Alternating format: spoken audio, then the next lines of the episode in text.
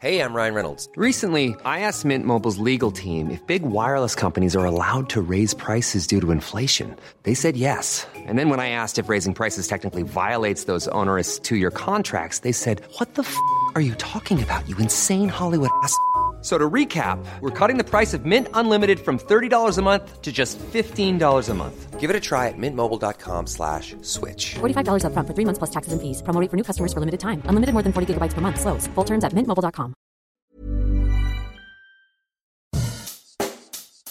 Bonjour et bienvenue dans Savez-vous que, le podcast d'anecdotes du Dauphiné libéré.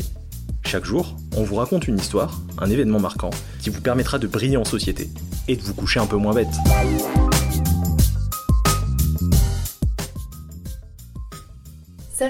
Ce ne fut bien qu'une parenthèse.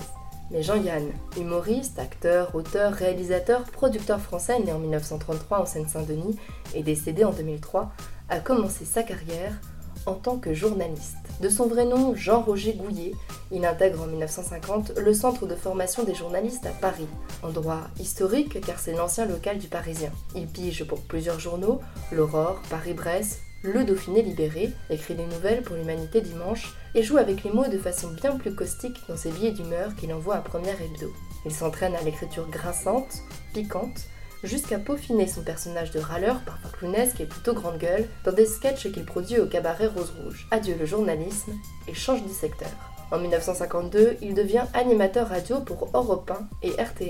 Douze ans plus tard, le voilà qui débute une carrière dans le cinéma. Il joue dans La vie à l'envers, Week-end de Godard, Que la bête meurt et Le boucher de Chabrol. Et en 72, après un prix d'interprétation à Cannes, il sort du tiroir. Lui qui disait Un acteur c'est un tiroir dans une commode déjà terminée, je préfère faire le meuble. Sa première œuvre d'ébéniste, Tout le monde il est beau, tout le monde il est gentil, cartonne auprès du public. Cette satire dans le style potache raille le monde de la radio.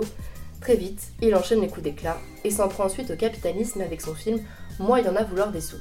Et des sous justement, il en perd. Ayant des soucis avec le fisc, son départ aux États-Unis dans les années 80 fait jaser. Mais il dément les rumeurs je suis allée à Hollywood pour la bonne raison que je voulais travailler dans le cinéma. Comme je serais partie pour Montélimar si j'avais voulu faire du nougat, ou pour Limoges si j'avais voulu faire de la porcelaine. Je vois mal un mec faire de la porcelaine à Montélimar. Incontournable, il passe beaucoup de temps dans l'avion et revient régulièrement pour ses émissions, notamment Les grosses têtes et sa chronique Les 100 ans de conneries. Il aurait même invité ses auditeurs à envoyer des vêtements pour que la reine Elisabeth s'habille avec plus de style.